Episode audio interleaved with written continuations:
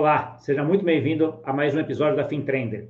E hoje nós vamos falar sobre uma SEX, mas não é qualquer SEX, é uma das SEX que tem muita coisa em relação a derivativos. Foi uma das pioneiras, começou muito aí com a parte de derivativos, e quando a gente fala derivativos, não é só futuros, é opções também, que é uma coisa que não tem muito, mas que já tem lá. A Deribit, que é quem eu vou falar hoje, já tem isso aí há, há algum tempo, tá bom? Para isso eu trouxe aqui hoje o Renan Ramos, que é Head Latam da Deribit. Tudo bom, Renan? Fala, Gustavo, tudo bem? Prazer estar aqui contigo. Obrigado pelo convite. E vamos Obrigado trocar essa ideia. disponibilizar. Acho que é. Tem muita coisa, como eu falei um pouco na introdução aqui, a Deribit ah, eu conheço ela muito pela parte de derivativos, né? Então, principalmente opções aí, que é uma das que tem muita liquidez, dá para você ver lá até a parte de, de opções, usar para rede ou para alavancagem, aí cada um usa da forma como, como quer. Mas antes de tudo, eu queria entender um pouquinho a tua história, Renan. Da, da onde você começou aí ah, em cripto e como é que você chegou até Deribit? Legal. É, então, cara, eu comecei. É, a primeira vez que eu ouvi falar de cripto foi lá em 2017 também, bem, eu acho que a maior parte das pessoas ouviram falar durante esse período. É, eu trabalhava em uma multinacional que é, trabalhava dando suporte ao time de vendas de blockchain de uma multinacional. E aí é, eu ouvi pela primeira vez, mas acabei que eu não quis entrar. É, eu gostava mais é do mercado financeiro, e daí eu fiz um movimento é, em 2019 é, e comecei a trabalhar com o mercado financeiro. É, trabalhei em alguns, em alguns bancos, em algum, algumas é, instituições do mercado TradeFi, né, do chamado TradeFi, Traditional Finance. E quando eu comecei realmente a investir como pessoa física em, em cripto em 2019, e como eu já vinha, já tinha um background de mercado financeiro e gostava, sempre gostei muito de opções, é, eu operava opções no mercado tradicional e acabou que eu queria alguma coisa no mercado cripto que fosse parecido com o que existia no mercado tradicional e acabei encontrando a Daribit. Conversei com alguns amigos meus que trabalhavam, que operavam Daribit já em, em algum é, com alguma frequência, com algum certo volume, e acabou que eu comecei com um pouquinho e comecei a operar mais. E aí, até que um belo dia eu me vi operando todos os dias, igual um doido. E um dos meus setups lá tinha. É, eu lembro que tinha um alerta no Twitter para toda a atualização que a Deribit tinha de maintenance, enfim, de atualizações da, da própria uh, exchange. E um, um, do, um dia, um belo dia, é, apareceu uma, uma vaga lá para alguém que falasse português, que estivesse no Brasil, que operasse, que operasse é, opções. E aí eu, pô, nossa, é, é o que eu faço, estou fazendo isso daqui de graça, vou começar a cobrar para fazer isso. Daí foi lá atrás em 2020, né? Então é, já tem aí, vai fazer é, 2021, na verdade, início de 2021, vai fazer dois anos aí que eu tô uh, que eu tô nessa, nessa atuada. E aí eu hoje eu toco a parte de institutional sales, e, que é mais o, o, o que é o foco da Deribit, né? Nossa base de clientes é 80% institucional e 20% é o, é o retail, né? O varejo, o click trader.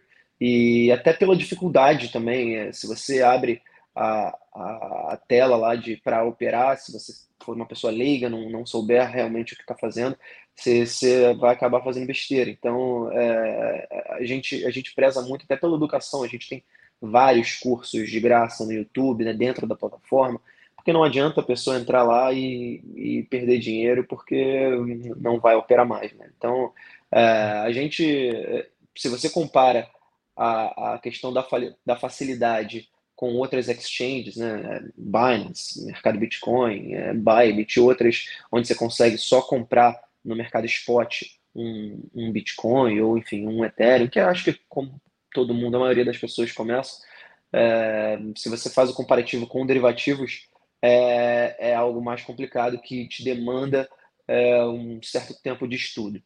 Né? Então, é, é, mais ou menos, a minha trajetória foi mais ou menos essa. Tá, não, eu, eu, acho interessante esse teu ponto. Eu não sabia que o grande foco de vocês era a parte funcional, mas, a, mas faz todo sentido. Fui criado em derivativos, eu trabalhei anos em banco na parte de derivativos, ah, e para mim a plataforma é espetacular, que é igual. Né? Então, assim, é aquela que você já está acostumado, já está fazendo, mas é isso mesmo, é para quem está acostumado, para quem sabe, para quem está acostumado com o melhor mercado esporte, não sabe que é um futuro, né? Então, assim, já complica. Aquela Exato. tela de opções de vocês, acho espetacular, que tem todos os prazos já abertos, put e call de um lado do outro, assim, é muito fácil de ver para quem está acostumado. Né? Então, assim, para quem sim, tem um pouco desse, desse background. Mas conta um pouco para a gente, então, assim, qual que é, o que, que é a Deribit? Sim, então foi é, pegando até esse gancho que você falou sobre a plataforma de opções ser muito parecida com o mercado tradicional. A gente veio do mercado tradicional, né? A, a plataforma ela é, é originalmente é, Dutch, né? Ela é holandesa, ela fica em Amsterdã. É, hoje ela tá, o headquarters é no Panamá, mas ela é originalmente holandesa. E a gente tem escritórios ainda em Amsterdã, temos escritórios na Holanda, Polônia, mas o nosso headquarters hoje, até por questão financeira e fiscal, fica no Panamá. Mas é, a gente começou lá em 2016 é, com o nosso CEO e o irmão dele, os dois queriam resolver essa dor de, de opções no mercado cripto, a gente começou somente com opções. A gente começou, na verdade, com perpétuo, e aí depois a gente transicionou para opções, que era um mercado que é, era um oceano azul, ainda não tinha ninguém fazendo, tinha a BitMEX lá atrás, mas daí acabou descontinuando. Então era um oceano azul que ainda é, na verdade, porque se você for fazer um comparativo de volume do que a gente tem em opções com o mercado tradicional ou até no mercado cripto de perpétuo e futuro, é uma diferença é um tiny bit do que é o todo o mercado de derivativos. Então, ainda continua sendo um, um oceano azul, mas voltando lá atrás, é, em 2016, a gente, a gente, não sei se você conhece, mas Amsterdã é um hub de opções, né? Todo mundo faz, tem um trading, uma trading firm em cada esquina. Então, é, é, até justamente por isso o nosso, o nosso CEO ele veio do mercado de opções, do mercado tradicional, e conhecia muitos market makers e queria fazer algo bem voltado para o institucional. Então, hoje a gente tem um servidor dedicado para baixa latência em Equinix, LD4, então o cara consegue plugar lá direto no nosso rack ou então fazer alguma algo no sentido de cross connection. A gente tem diversas parcerias como é, com a Velacom, com Beaks, com outras que o cara, enfim, a instituição pode fazer cross connection e pagar um preço mais barato é, tem Fix, enfim, tem, tem diversos tipos de a, AWS, diversos tipos de conectividade, é, que é o que você, se você está olhando para um retail normal, um cara não se preocupa com isso, ele, ele opera muito mais em tela. Né? Então, é, é a, gente, a gente quis montar uma estrutura justamente voltada para um público mais institucional que, que ainda não, back then, né, lá atrás, ainda não mostrava um apetite real para cripto. Então era, foi meio que um, um, uma aposta é, que acabou é, dando muito certo. Hoje o nosso market share é mais de 90%, né? No que tange opções, a gente tem mais de. É, para Bitcoin a gente tem em torno de 90% e para Ethereum 93%, 95% do market share é, de opções, então é, foi algo que pagou dividendo. Em 2019, 20, foi quando o institucional começou a botar o pé é, em cripto e hoje eu acho que já é, já é uma realidade e a tendência, mesmo que o nosso volume ainda, ainda seja pequeno comparado com o institucional, hoje a gente faz em torno de 2 e 5 bilhões de dólares por dia de volume, então é algo, é algo relevante, mas a gente sabe que tem, tem muita margem para crescer. Né?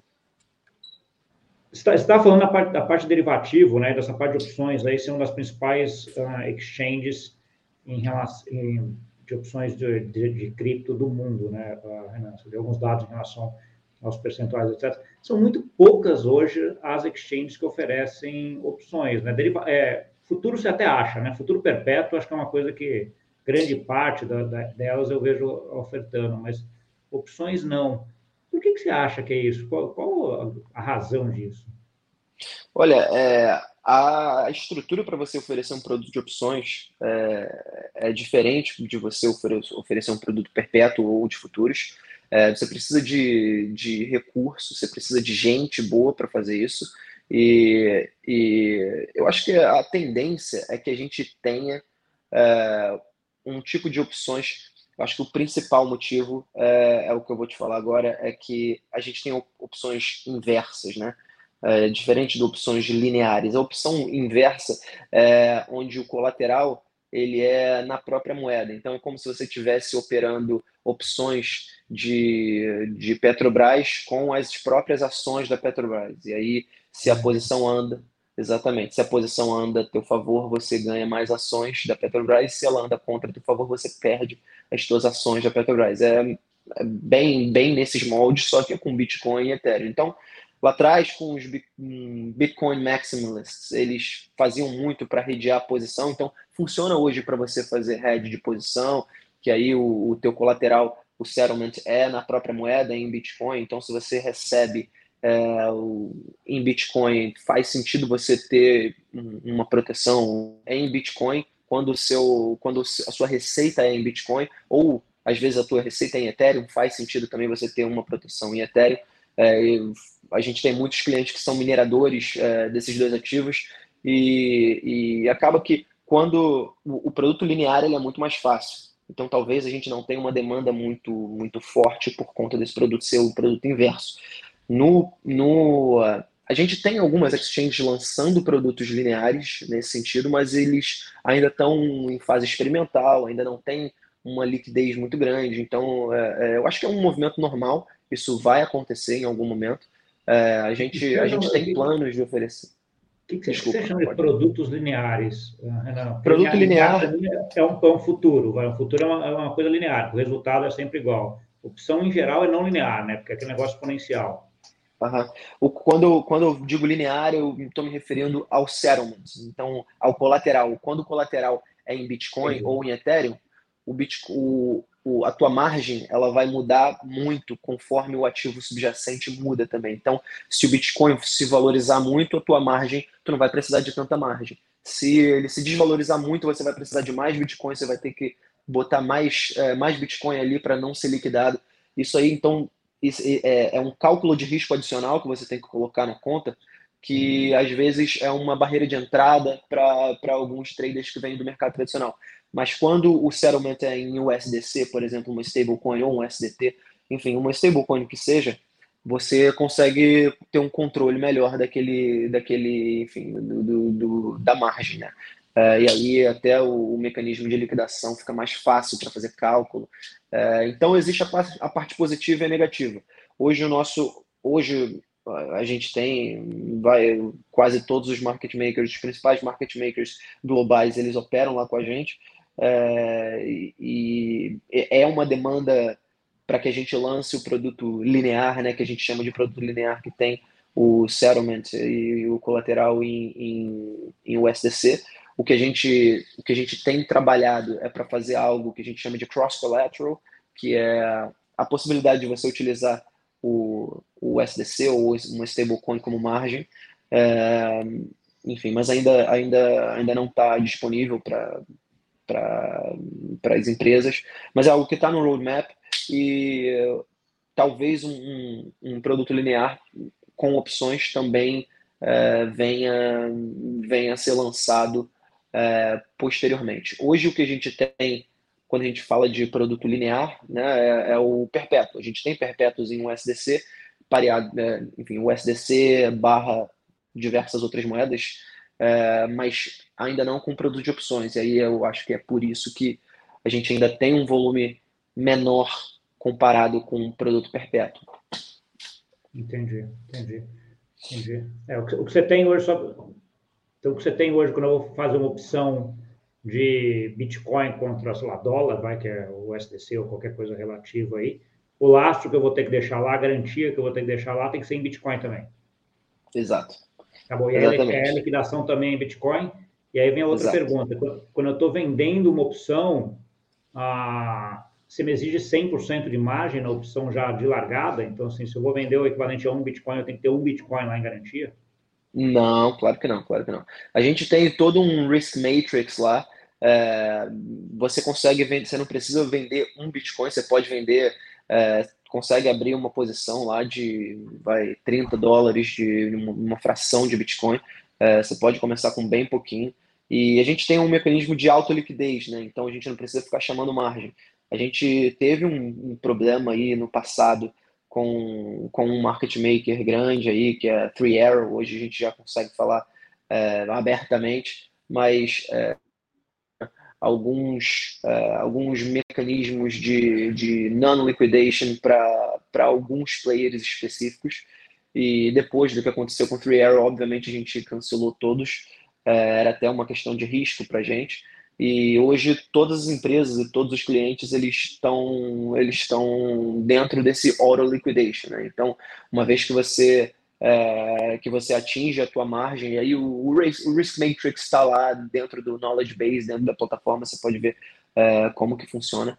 É, não é 100%, é, é uma margem bem menor, mas você pode, pode ver lá como que funciona, é, fazer o cálculo. A gente tem um, uma ferramenta muito legal também que chama Position Builder, que é fora da, do, do, de production, né? Da, da, da, não é o, o onde você está vendo realmente, você não está operando realmente, você consegue montar as posições e ver é, como que é, como que a tua posição ali vai andar num determinado cenário específico de, de alta de Bitcoin, de baixa de Bitcoin, de Ethereum, enfim, você consegue montar e, e analisar. A gente também tem uma ferramenta que é a, a, o testnet, que você consegue colocar moedas dummies lá, tanto Bitcoin como Ethereum, e começar a operar lá para sentir a plataforma, para ver como funciona. Então, é, é, você não precisa começar operando com dinheiro de verdade, você pode começar testando para sentir se você vai bem, se você vai mal, se as suas teses elas, elas enfim, vão, vão dar certo, vão gerar é, lucro e depois você pode simplesmente replicar para pro, pro, a production. Né? Tá bom. A, a, gente falou, eu falei, peguei o caso específico aí de quem está vendendo a opção, né, que é o maior risco, né, porque é infinito quando você poderia perder se continuar Sim. saindo. Mas tem o outro lado também de quem vai comprar proteção só, né, de quem vai simplesmente pagar o prêmio e comprar. Isso daí não precisa de margem nenhuma, ele simplesmente precisa liquidar, né, Renan? Exatamente. O cara que não precisa, o cara que vai comprar, ele só precisa ter, um, não precisa de margem nenhuma. Ele está na posição né? comprada Exatamente, ele precisa estar na posição comprada. Acho que um negócio legal também de, de, de gente comentar é que lá na Daribit, diferente do mercado tradicional, a gente tem vencimento diário, que é um negócio muito legal. É, a gente tem diário, semanal, é, mensal e trimestral. Tem muita gente, gente eu estava conversando esses dias num, evento com, com, uma pessoa que opera lá na, na Daribit com frequência, que eles estava fazendo antigamente, né, quando a gente tinha uma volatilidade alta, e principalmente, na verdade, a melhor época de fazer isso é com a volatilidade baixa, quando dá porrada durante o período de, vol de vol baixa, a porrada é, é, grande, porque a opção do diário é barata, né, a probabilidade de acontecer é, é baixa, então, é, comprando, vai, call seca aí diário, até até dar uma porrada que paga todas as tuas compras que, que viraram pó, né? Então, é, enfim, são, são diversas estratégias que você tem que são diferentes do mercado tradicional, até pelo, por conta do vencimento, de, de outras, outras datas é, e até algumas, algumas nuances de trimestral. O trimestral ele sempre tem uma liquidez maior, é, porque, enfim, é onde você consegue ter uma previsibilidade maior.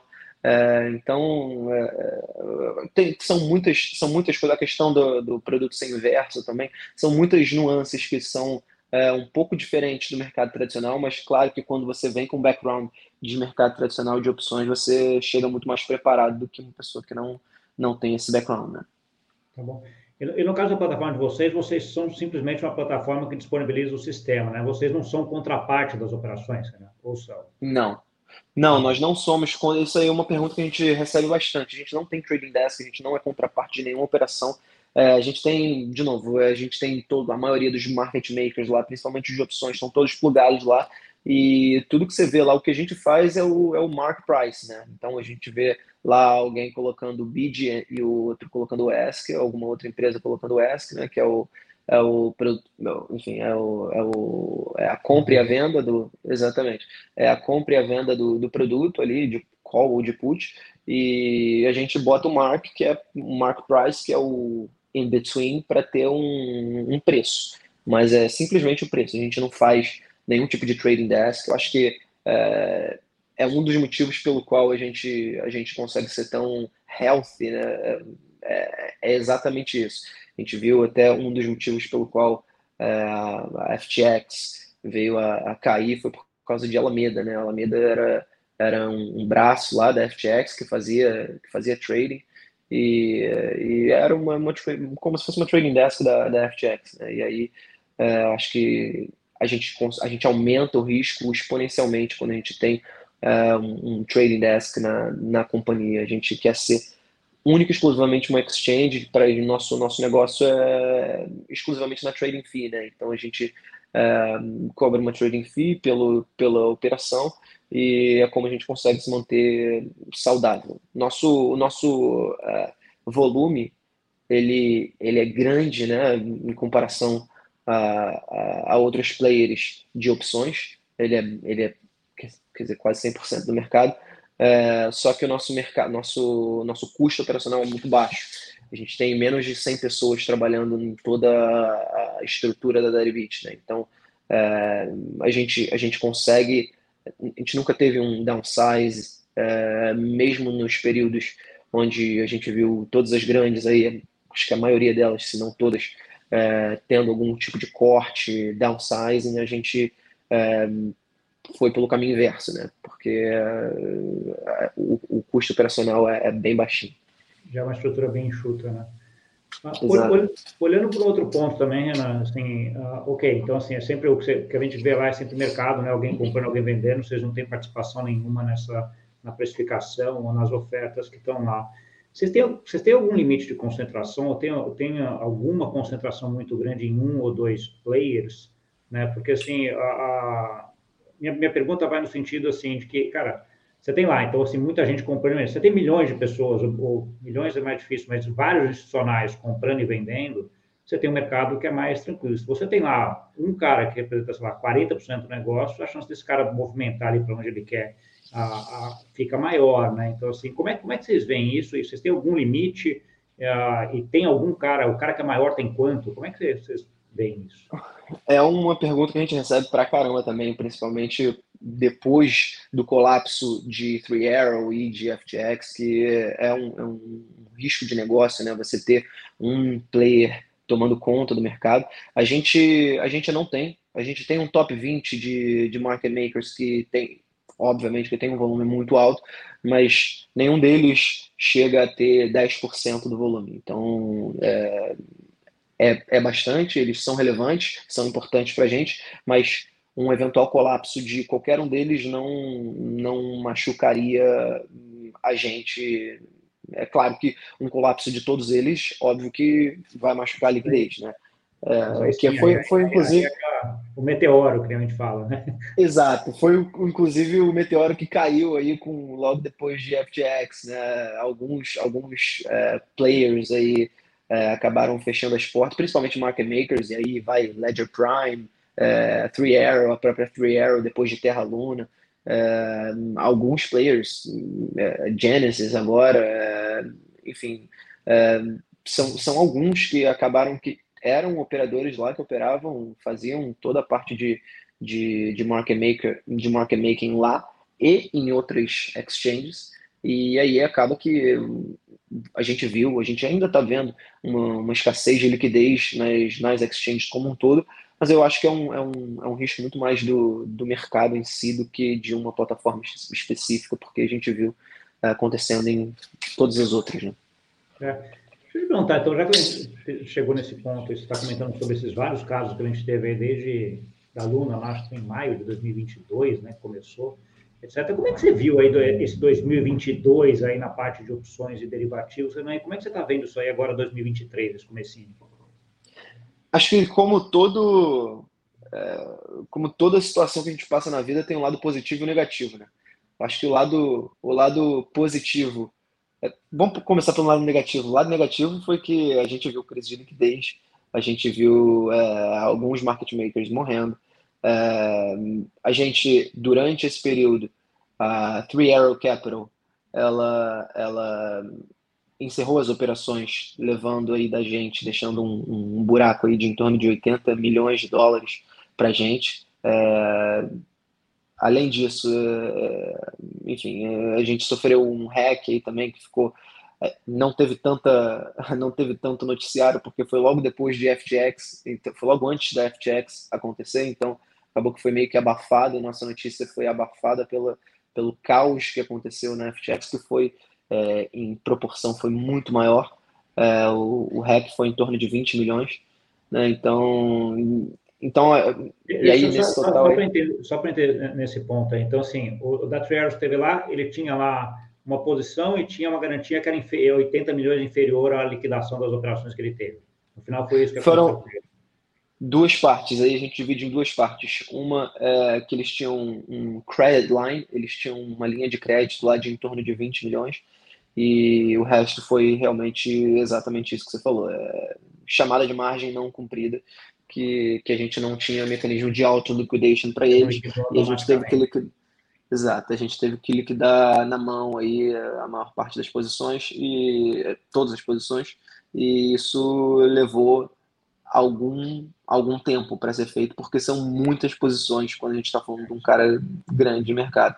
E aí é, o tamanho do, do buraco foi esse, saiu, isso aí já saiu na, na Financial Times, saiu em alguns, em alguns lugares, e enfim, só que eles, o, o negócio é o seguinte, eles eram um dos stakeholders da, da, da Beach, né? Eles tinham um percentual lá.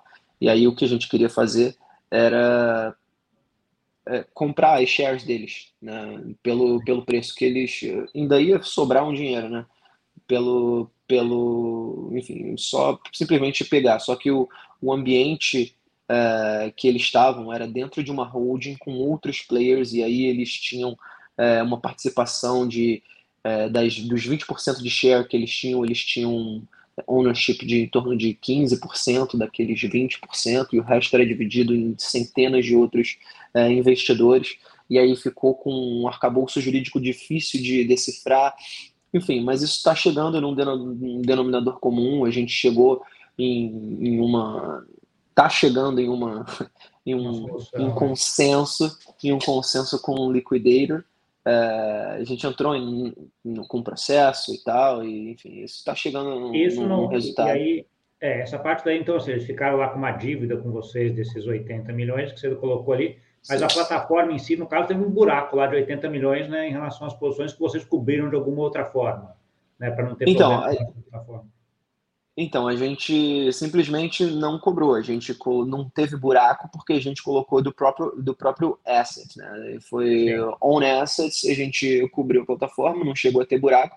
O que teve foi uma, uma crise de de é, FOMO, né? As pessoas achando é, que a, a aderente é, é natural, né, Renan? Porque quando você tem assim, uma, uma plataforma, plataforma de derivativos, é, é, em última instância, quando a gente vai minimizar duas pessoas, é uma posição minha contra a sua. Né? Se você Sim. tem que me pagar, eu tenho que receber. De repente, se, a, se, a, se a contraparte do lado de lá tem 80 milhões que não pagou, cara, como é que eu vou receber, né? Então, assim, tem toda essa preocupação que, que, é natural, mas, assim, eu entendo que já, já passam quase um ano, vocês cobriram via com capital próprio lá da ah, de vocês, esse, esse, buraco que existiu lá, então com a dívida tentando resolver agora com a, com a Trier. Então, assim, a plataforma, né, tirando esses ups and downs que teve em relação a vai ter ou não vai ter, no final das contas, passou ilesa e, e não teve passou. problema nenhum. Né? Pô, graças a Deus. Então, ela passou ilesa.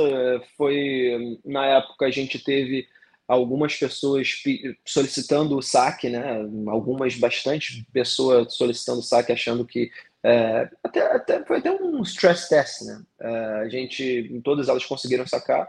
É, e aí acaba que depois que vê que a, passa o FOMO, é, os, os, os, traders voltam, né? As operações voltam e, enfim, volta tudo ao normal.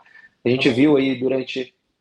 É, vamos lá. Vamos lá. É, só, só fechar, então fechamos o True é, você falou de um outro REC que teve no final do ano também, ali junto da FTX, que aí, foi, aí não foi em relação à liquidação, foi outra coisa, né? Não, esse hack foi, foi na nossa Hot Wallet. Então a gente, a gente tinha aí, é, é, na época a gente tinha quatro produtos, né? Que é o Bitcoin. A gente só tem, até por, por conta de, uh, de apetite institucional, a gente só tinha quatro moedas, né? Que é o SDC, Bitcoin, Ethereum e Solana. Na época a gente tinha Solana e depois de FTX a gente descontinuou Solana da, da plataforma agora em janeiro. Uh, mas aí na época a gente tinha. E o que, a gente, o que aconteceu foi que a gente tinha a nossa própria hot wallet uh, e nossa própria cold wallet. A única, o único produto que a gente não tinha era em Solana, que era com uma parceria com a Fireblocks. Uh, e aí, uh, coincidentemente ou não, no que tange Hot Wallet, foi a única carteira que não foi hackeada. Foi a da Fireblocks. E aí acabou que a gente, a gente pediu ajuda para eles e tal. Foi, a gente, eles foram bem parceiros nossos. A gente conversou, eles, a gente criou carteiras novas lá de Hot Wallet para todos os outros ativos e, e traqueamos aí todos os, os assets que foram drenados. Uh, a gente conseguiu recuperar alguma coisa, mas ainda não a totalidade. Mas uh, foi, simplesmente drenaram em questão de minutos a, a todas as carteiras. E, enfim, também foi, foi notícia, mas foi um mecanismo foi um mecanismo de risco que a gente tinha, né? A gente tinha só 1% da nossa, do nosso asset da empresa em hot wallet justamente por conta disso. O resto estava tudo em cold wallet. E aí o, o que estava em cold wallet não foi não foi tocado. A gente sempre tem é, é mais um step de, de risco e se provou eficiente e necessário, principalmente para questões como essa. É, mas volta, e acho que a gente está falando de dois casos importantes, que essas discussões aí, trazer essas discussões são super importantes, né? Que são casos que aconteceu a catástrofe, né? Então, assim, um seja um, seja outro, né? Que poderia, Exato. se vocês não tivessem um modelo de negócio pensado, distribuído com, com, Eu gosto de ver muito esse negócio como risco de crédito, né? Então, assim, cara, uhum. você pode botar tudo numa só hot wallet, é um, é um ponto só de risco, né?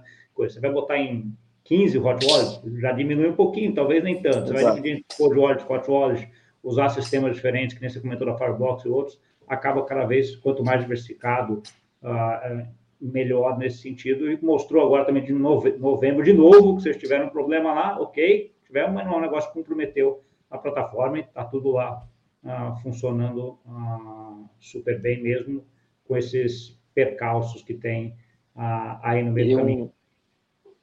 E um, um, um, outro ponto, até, o, até voltando à tua pergunta lá do ponto positivo, um ponto, um outro ponto positivo que a gente teve aí com todo esse colapso é, foi a questão do proof of reserve e, enfim, proof of liability, market tree, é, penetration test, são diversos é, mecanismos que foram criados que já eram muito presentes no mercado tradicional, mas que ainda não não estavam no, no, mercado no mercado cripto. Uh, agora, hoje, o que a gente tem no mercado cripto, ele ele consegue ser muito superior uh, no que tange transparência com o mercado tradicional. Né? Hoje, o mercado tradicional não, não tem uma capacidade de entregar uh, on-chain e off-chain todos os assets que eles têm. Né? É claro que e aí eu estou falando para os que têm uma facilidade para entregar, né? Claro que quando a gente está falando de Binance, que é uma, uma gigante que tem diversos tokens, muitos tokens pequenos, cri, pequenin, é, é, cripto, moeda pequenininha, e aí, e aí fica mais complicado de entregar um, um, um, um negócio mais completo.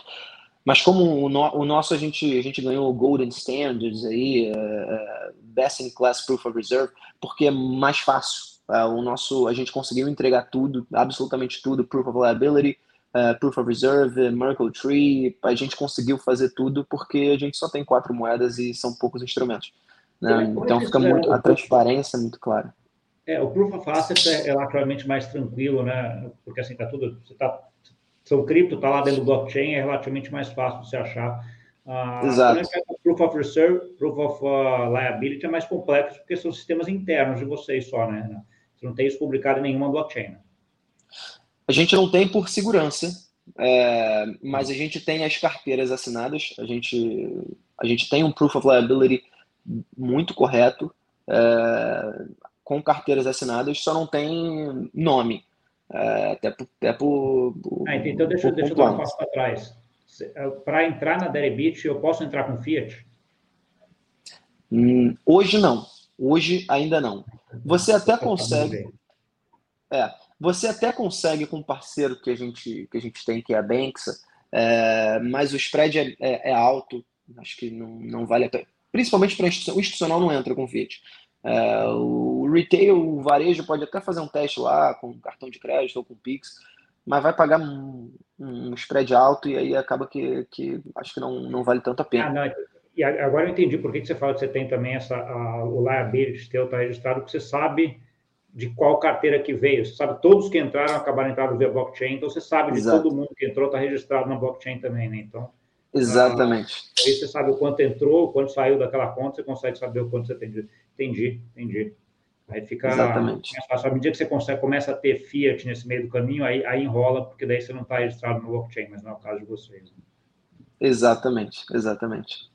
Entendi. Um outro ponto que, que sempre fala que aí 2022 trouxe muito essa discussão com DEX, né? E, e a gente vê aí, você provavelmente acompanha que nem eu, mas principalmente aí da meado do ano passado, muita uh, DEX entrando para a parte de derivativo, né? Antes você tinha os DEX muito mais ali Uniswap ou Uniswap-like, né? Muito parecida com Uniswap, que era mais mercado spot, né? Você teve um, já tinha um movimento, mas acho que, sei lá, pelo menos que eu acompanho desde metade de 2022, começou a ter uma onda muito maior aí das DEX de derivativo. Né? Como é que você está vendo esse movimento? É um movimento interessante. A gente, a gente não é contra o DEX, a gente vê muitas DEXs, muitos protocolos de DEX operando com a gente lá, inclusive. Hoje a gente ainda, principalmente no que tange opções, né? Então, é, alguns protocolos eles pegam é, liquidez com a gente, eles operam com a gente, eles fazem hedge com a gente. Então, a gente vê com bons olhos. A gente, inclusive, uh, investiu em um desses protocolos DEX que chama Tetanuts. Ele é um protocolo de opções específico e a gente, enfim, entrou em, com um stake pequeno, uh, mas, enfim, é, eu acho que pode dar certo. Um dos problemas que eles ainda não conseguem resolver é portfolio margining, é, eles ainda não têm como, ainda, enfim, acho que a tecnologia ainda não chegou, nenhuma estrutura ainda oferece, é, mas é algo que principalmente para o investidor institucional é necessário é, e, e, enfim, ainda, ainda é, é importante pontuar que ainda é um ambiente muito experimental, é, principalmente em derivativos. É, e eu acho que é até por isso que ainda não, ainda não chegou o volume que, que é esperado mas a gente acha que, que é positivo. No final das contas, acho que a gente ainda está na fase de, de todo mundo se ajudar é, mais do que, do que ser uma competição per se. Né? Então, a gente, a gente consegue coexistir nesse, nesse movimento que ainda é muito embrionário. Né? Tem, o bolo tem muito para crescer ainda, né? Acho que é um pouco dessa, dessa da ideia, né? Essa ideia, né? Então, assim, crescer o bolo, depois daí a gente começa a esfaquear lá na frente. Por enquanto tem muito para todo mundo. Exato. Aí. Exatamente. Uma outra coisa que a gente sempre, sempre vê, assim, quando a gente vai entrando a exchanges em mercado spot, é uma coisa que já tem várias localidades, as regulamentações já aceitam, algumas mais reguladas, outras menos reguladas. Quando a gente entra na parte derivativa, é uma coisa mais complexa, você entra quase que obrigatoriamente em todo lugar na, na história de valor mobiliário. Né? Então, assim, como é que vai ser? E aí cai na, numa regulamentação que já não fica aquela discussão se é Banco Central ou é Tesouro, se é Banco Central ou se é CVM, no caso do Brasil, né? são os dois reguladores. Né? Como é que você vê isso daí, sei lá, no mundo? Como é que foi, foi essas discussões aí da Deribit no mundo? E depois daí a gente fala especificamente do Brasil também. Tá. É, a gente inclusive é um, é um, um ponto que saiu até na última newsletter uh, da Daddy Beach, que é que a gente está tentando, a gente já começou o processo de licença em Dubai, né? A gente uh, vai pegar, deve, deve acontecer até meados do ano, ou até, enfim, a gente não sabe quanto tempo isso demora, uh, mas até final do ano a gente deve estar tá com, com uma licença em Dubai, e principalmente depois do que aconteceu com a FTX, Uh, os pré-requisitos ficaram, ficaram bem mais restritos. E eu acho que é positivo.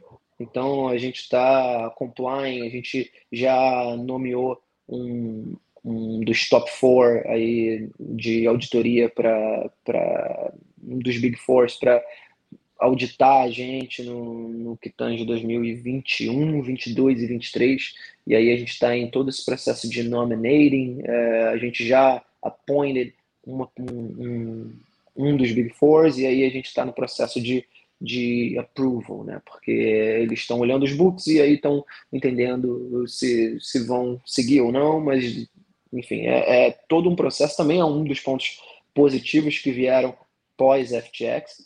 É, e aí, olhando para derivativos no mundo, é, a gente sim tem alguns lugares que, que que tem uma restrição é, muito grande.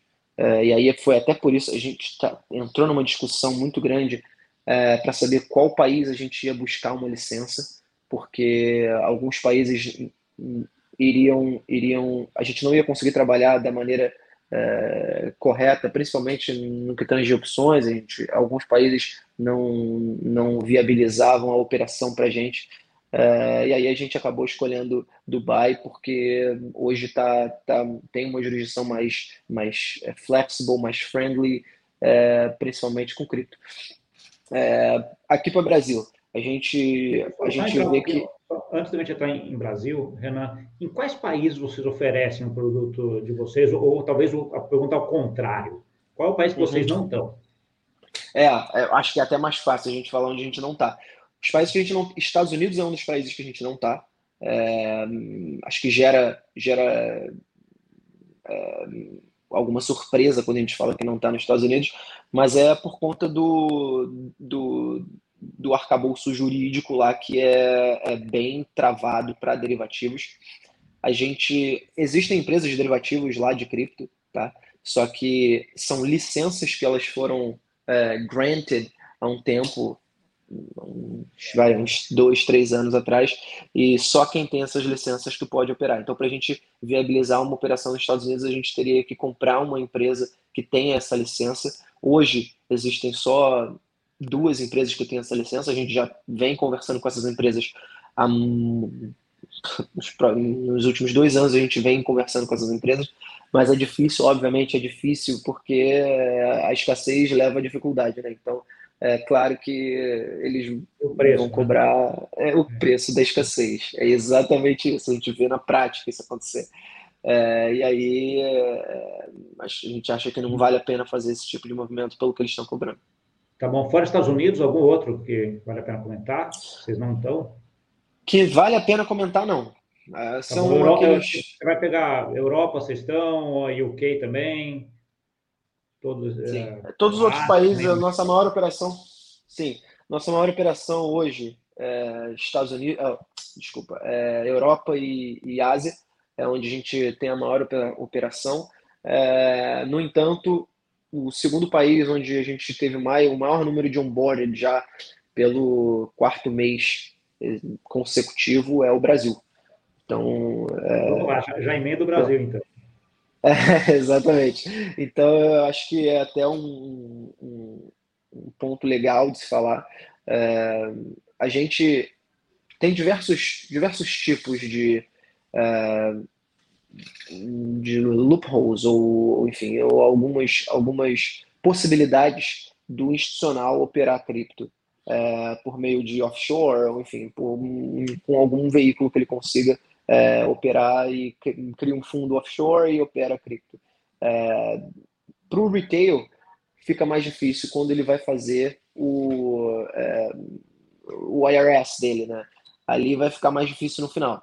Mas no, acaba que é muito orgânico por a gente ser, a gente não faz é, nada que possa ser considerado public offering aqui no Brasil, é, a gente não patrocina evento, a gente não, enfim, não, não faz absolutamente, a gente é, nunca recebeu nenhum tipo de stop order de nenhuma, de nenhuma jurisdição, não só do Brasil, mas de nenhum lugar.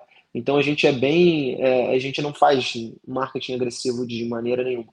A gente é bem comedido nesse sentido e a gente acaba que o, o, o produto ele, ele é, é, é, muito singular, né? Então, quando a pessoa ela quer operar cripto, foi até como eu cheguei na, na Deribit quando eu estava te contando lá atrás. Quando, quando o investidor ele quer operar cripto e ele procura algum lugar que tenha liquidez, fatalmente vai encontrar gente. Então, é, em períodos de bear market, é, a gente vê um onboarding grande porque as pessoas querem se proteger. É, tem muita gente que fala da gente de maneira orgânica, influencers que falam da gente porque fizeram alguma operação lá e, enfim, e conseguiram se proteger da queda de uma, de uma enfim, passar um sufoco menor porque tinham put compradas. É, então acaba que é um movimento orgânico. É, não, não, sem marketing agressivo a gente consegue fazer. A gente, o que a gente espera é que, inclusive já é plano a gente é, pegar algum, algumas regulações, depois que a gente pegar de Dubai, é, a gente já está trabalhando em uma na, em Amsterdã também, é, para a gente montar um banco e aí a gente deve montar alguma estrutura do, no estilo on and off ramp, que aí, como a gente estava falando, deve, deve dificultar um pouco a parte de, uh, de proof of reserve, proof of liability. Proof of reserve menos, mas proof of liability deve ficar um pouco mais difícil, uh, mas a gente deve fazer o possível. Uh, a gente deve viabilizar isso daí até meados do ano, summer, é o, é o, é o deadline para a gente ter isso daí. Uh, e aí, enfim, we can go from there. Uh, Brasil, por ser um dos países que, que a gente tem bastante onboarding, está uh, bem, tá bem localizado no roadmap. É um dos, um dos o quarto ou quinto país para a gente caçar uma, uma, uma regulação. Tá bom. Quando você fala Brasil, no final das contas, é, é clientes que estão, são brasileiros, estão baseados ou não no Brasil, mas que acabam operando aí institucional, institucional por algumas estruturas offshore, né? Que é o que você está dizendo, que o cara tem um offshore, então não, não diretamente de alguma estrutura brasileira, né, Renan? Acho que é um pouco isso, né? Exato. Exatamente, exatamente. É claro que a gente tem os, a gente tem os que operam daqui diretamente, sem estrutura nenhuma, já operam direto daqui. É, mas não, enfim, não são, acho que comparativamente não é a maioria. É.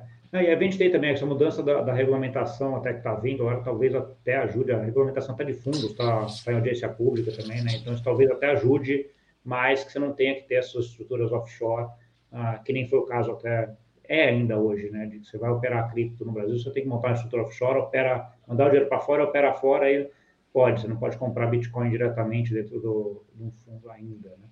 Então, assim, a regulamentação vai ajustando e vai, e vai organizando, e, e aí você consegue ter acesso a esse tipo de, uh, de, de, estratégia, operação, né, e, e que vocês uh, provêm.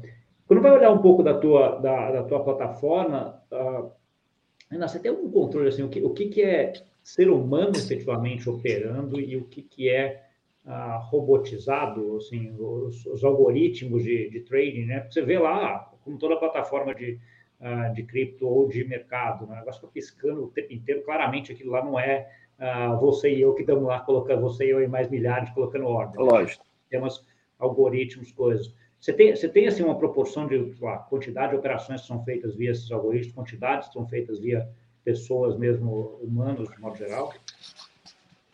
A gente não tem, eu não tenho uma proporção para te dar, mas eu sei que é, eu já tinha te falado que 20% é click trader, né? Então 20% é, a gente já pode falar que é click trader. Os 80% institucionais, a gente tem muita gente que opera direcional é, dos, dos institucionais. Então é, ainda é o fundo que, que tem o gestor, que tem o gestor de portfólio, e enfim, não é, não é um fundo algo.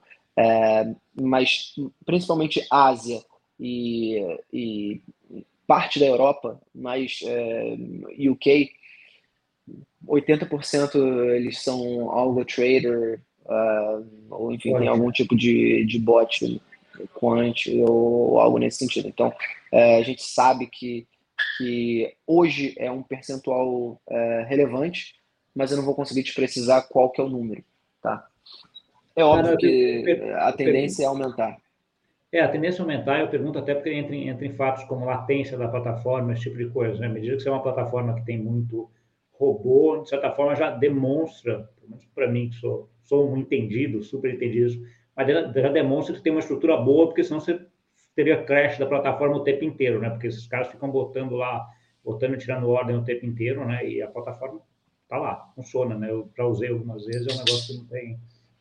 Ah, não, não tem exatamente. Muito... A gente é. tem a gente tem muito HFT usando a plataforma. É, as, os HFTs, eles, eles, eles escolhem a nossa plataforma justamente por causa da latência. Né? A gente tem a menor latência do mercado cripto, né? Então acaba que é um é o lugar do HFT. Entendi. Estamos chegando aqui mais ou menos perto do, do tempo que eu tenho aqui. Uh, eu queria agora que você deixasse uma mensagem final aí para quem no, nos ouviu, ah, e também os contatos onde eles te contactam. Beleza.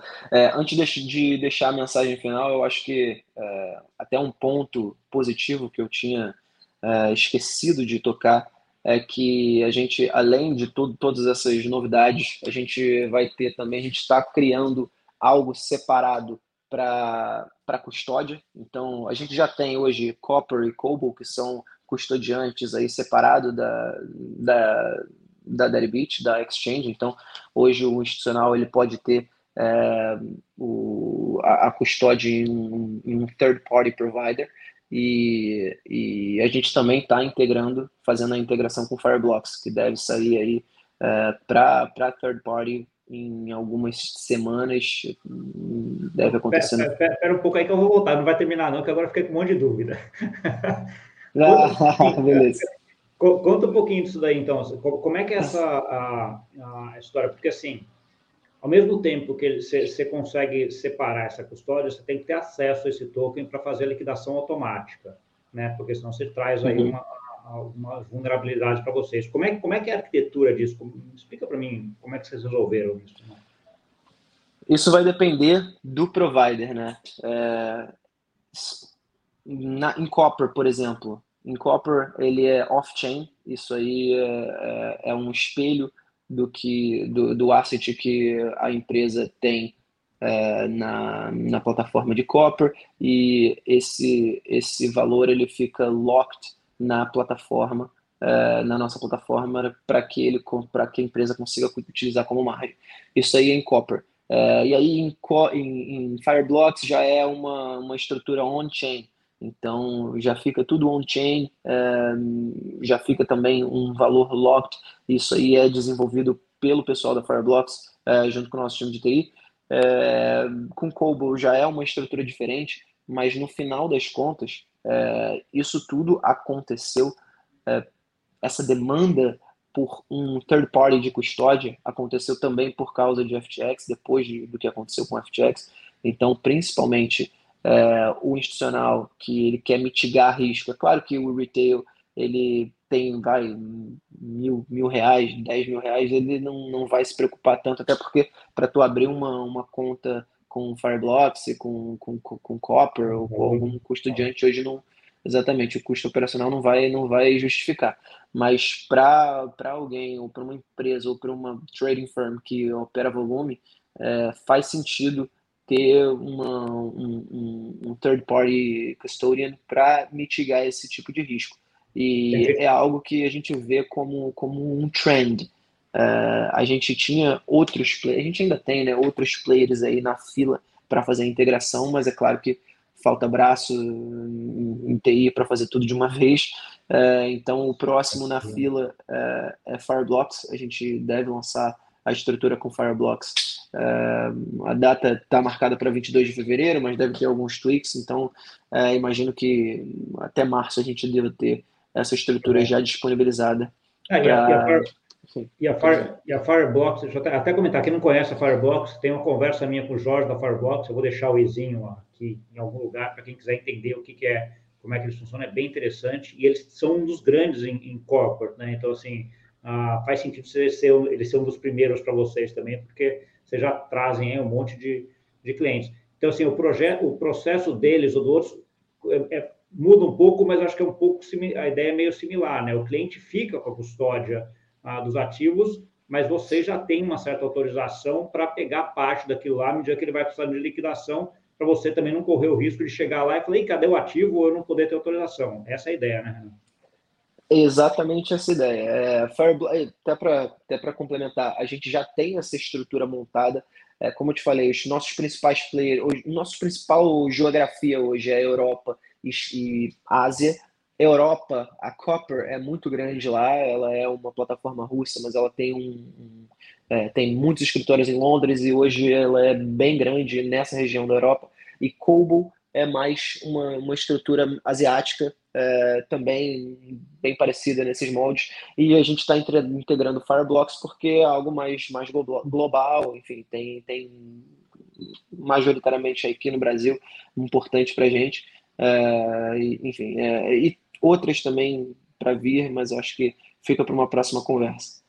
Tá bom. Não, e, e acho que essa ideia de que é o que você falou, começou, ele, ele foi aí puxado em grande parte dessa discussão de custódia e exchanges depois do colapso do FTX, mas é uma coisa que o mercado financeiro tradicional já tem a solução para isso, de, de, certa forma. Né? Então, assim, ele já tem entidades separadas que fazem isso, já tem um fluxo. Então, assim, não precisa inventar roda nesse sentido, né? Então, assim, é só ajustar essa roda para ela existir no mundo de blockchain, chaves públicas, esse negócio todo. Mas a, é. a, arquitetura né, não precisa ser pensada do, do zero, né? Simplesmente ser copiar uma arquitetura que já está há anos no mercado financeiro tradicional e que funciona, e que está todo mundo confortável e que já foi testada inúmeras vezes. Pois é, eu, eu fico, óbvio, exatamente, já foi testado inúmeras vezes, como, como eu te falei, cara, a gente é uma plataforma que começou em 2016, então não viu nem a Copa de 2014, Neymar jogou na Copa de 2014, só para você ter uma ideia, então é, é um negócio que move numa velocidade que você, que você perde o, o sentido. Eu estou há dois anos na empresa, parece que eu estou há dez anos.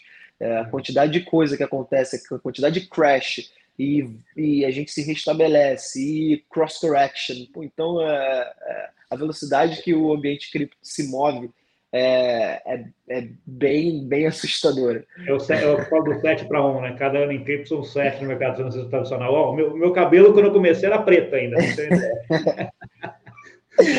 eu não tinha barba, eu não tinha barba. É, Criei e depois comecei. Ótimo, Fedan. Vamos então a, pro, finalizando aqui, então dá uma mensagem final aí para quem está aqui com a, com a gente, escutou a gente, também onde que eles entram em contato contigo. Uhum. Bom, pessoal, para quem gosta de derivativos, principalmente para quem gosta de opções, mercado tradicional, que queira testar, eu acho que fica o convite para o pessoal conhecer a plataforma. Tenho certeza que vai gostar bastante, assim como eu gostei. A plataforma ela é muito completa, uh, vale a pena criar uma conta teste, fazer uns testes. Para me encontrar, uh, eu fico super à disposição no LinkedIn, uh, só me encontrar com esse, com meu nome aí, Renan Ramos Daddy Beach, você vai, vai conseguir me encontrar, me manda uma mensagem lá, a gente troca uma ideia. E fico o convite para vocês conhecerem a plataforma e operarem. Tá bom. Ótimo, Renan. Obrigadão aí pela, pela explicação, tirou um monte de dúvida, cara. Adorei a conversa aqui, um monte de, de dúvidas ou, ou, coisas que eu não sabia, na verdade, apareceram aqui, acho que é bem legal. Eu, eu vou pegar esses links depois, desses links que você passou aí também, deixar aqui na, na descrição também. Então, para quem não conseguiu anotar aí ou não conseguiu ver, vai lá na descrição do, daqui da, da conversa que vai estar tá lá para você clicar aí. E, Renan, obrigado. E vamos ver se daqui a um tempo a gente faz uma outra aí, precisa atualizar isso aí. O mundo cripto corre rápido, daqui a um tempo você volta para explicar o que, que mudou aí. Tá certo, pode deixar. Daqui a um ano você pode ter certeza que já vai ter outra plataforma completamente diferente. Imagino. Fechado. Obrigado. Valeu. Obrigado. Para você que nos viu, não esquece de deixar aquele like, compartilhar com aquele amigo e amiga que gosta desse assunto.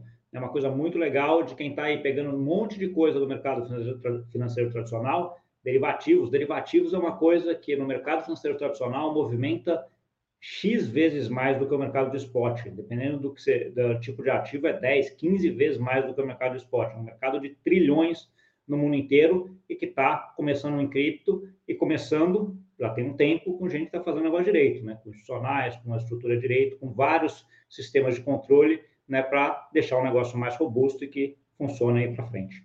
Tá bom? Obrigadão aí pela audiência e até semana que vem. Tchau, tchau.